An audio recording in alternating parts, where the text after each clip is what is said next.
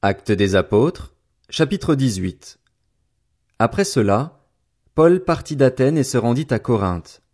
Il y trouva un juif du nom d'Aquilas, originaire du Pont, qui venait d'arriver d'Italie avec sa femme Priscille parce que Claude avait ordonné à tous les juifs de quitter Rome. Il se lia avec eux.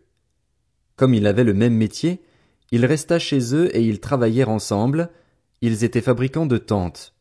Chaque sabbat, Paul discourait dans la synagogue et persuadait des Juifs et des Grecs. Quand Silas et Timothée arrivèrent de la Macédoine, pressés par l'Esprit, il attestait aux Juifs que Jésus est le Messie. Mais comme ils s'opposaient à lui et l'insultaient, Paul secoua ses vêtements et leur dit, Que votre sang retombe sur votre tête. J'en suis pur. Dès maintenant, j'irai vers les non-juifs. Il sortit de là et se rendit chez un dénommé Titius, Justus, un homme qui craignait Dieu et dont la maison était contiguë à la synagogue. Cependant Crispus, le chef de la synagogue, crut au Seigneur, ainsi que toute sa famille. Beaucoup de Corinthiens écoutèrent Paul. Ils crurent aussi et furent baptisés.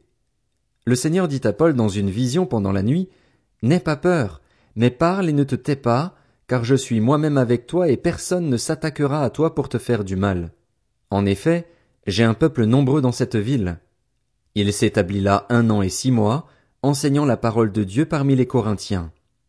Pendant que Galion était gouverneur de l'Achaïe, les Juifs se soulevèrent d'un commun accord contre Paul et le conduisirent devant le tribunal en disant Cet homme incite les gens à servir Dieu d'une manière contraire à la loi. Paul allait ouvrir la bouche lorsque Galion dit aux Juifs S'il s'agissait d'une injustice ou d'une mauvaise action, je vous écouterai comme il convient, Juifs.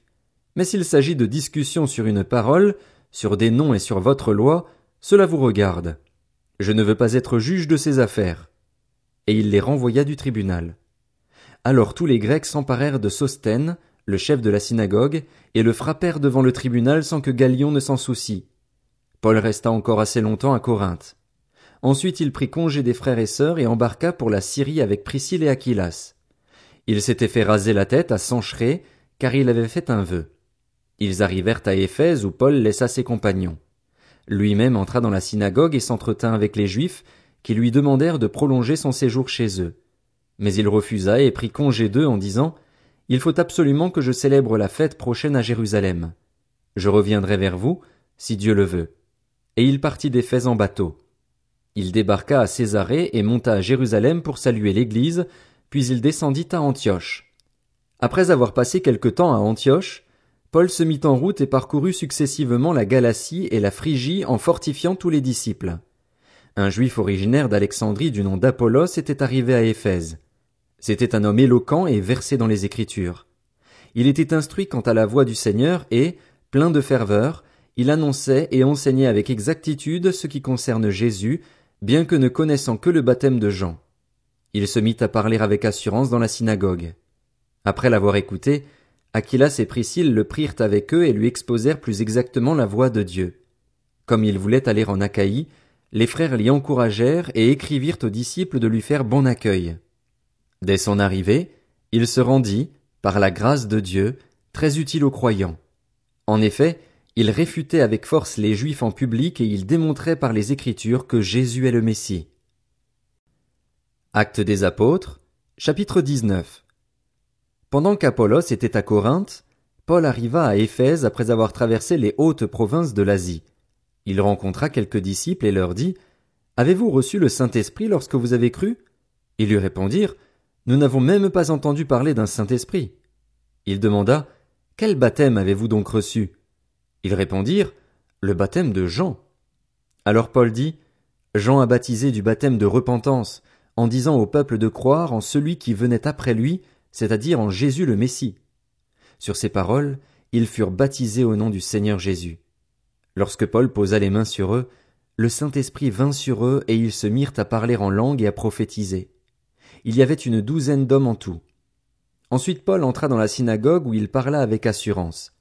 Pendant trois mois, il discuta de ce qui concerne le royaume de Dieu et il s'efforça de persuader ceux qui l'écoutaient. Cependant, Quelques-uns restaient endurcis et incrédules et disaient du mal de la voix du Seigneur devant la foule. Alors il les quitta, prit les disciples à part et enseigna chaque jour dans l'école d'un dénommé Tyrannus. Cela dura deux ans, si bien que tous les habitants de l'Asie, juifs et non juifs, entendirent la parole du Seigneur.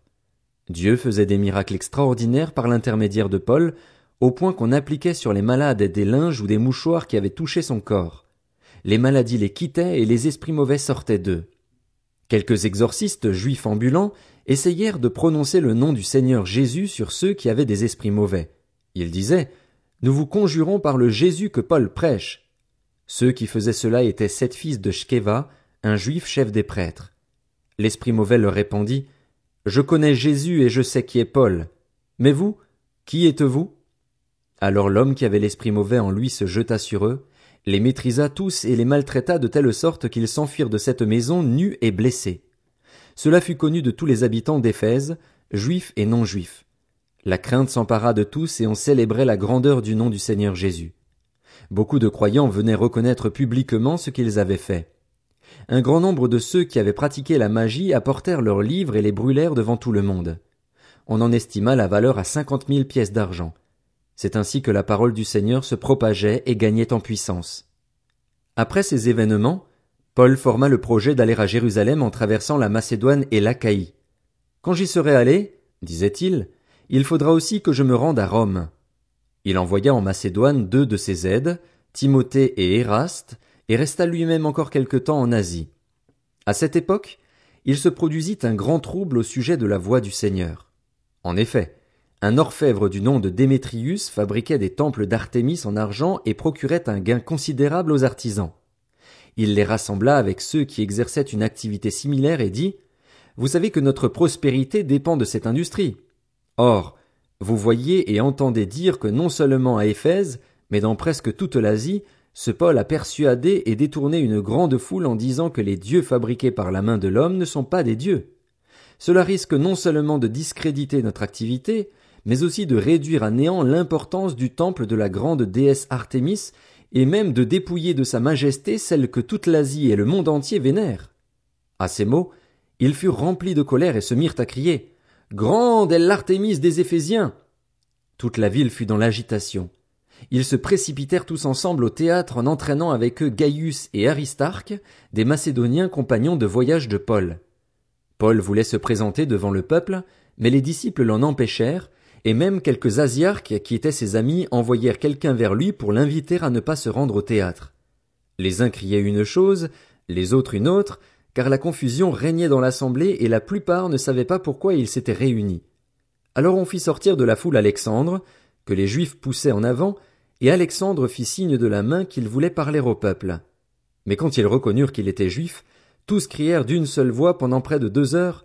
Grande est l'Artémise des Éphésiens. Cependant le secrétaire de la ville put calmer la foule. Éphésiens, dit-il, quelle est la personne qui ignore que la ville d'Éphèse est la gardienne du temple de la grande déesse Artémis et de sa statue tombée du ciel? C'est un fait incontestable. Vous devez vous calmer et ne rien faire avec précipitation. En effet, vous avez amené ces hommes ici alors qu'ils ne sont coupables ni de sacrilège ni de blasphème envers notre déesse. Si donc Démétrius et les artisans qui l'accompagnent ont à se plaindre de quelqu'un, il y a des jours d'audience et des gouverneurs, qu'ils portent plainte. Et si vous avez d'autres réclamations, cela se réglera dans une assemblée légale. Nous risquons en effet d'être accusés de révolte pour ce qui s'est passé aujourd'hui, puisqu'il n'existe aucun motif qui nous permette de justifier cet attroupement. Avec ces paroles, il congédia l'assemblée.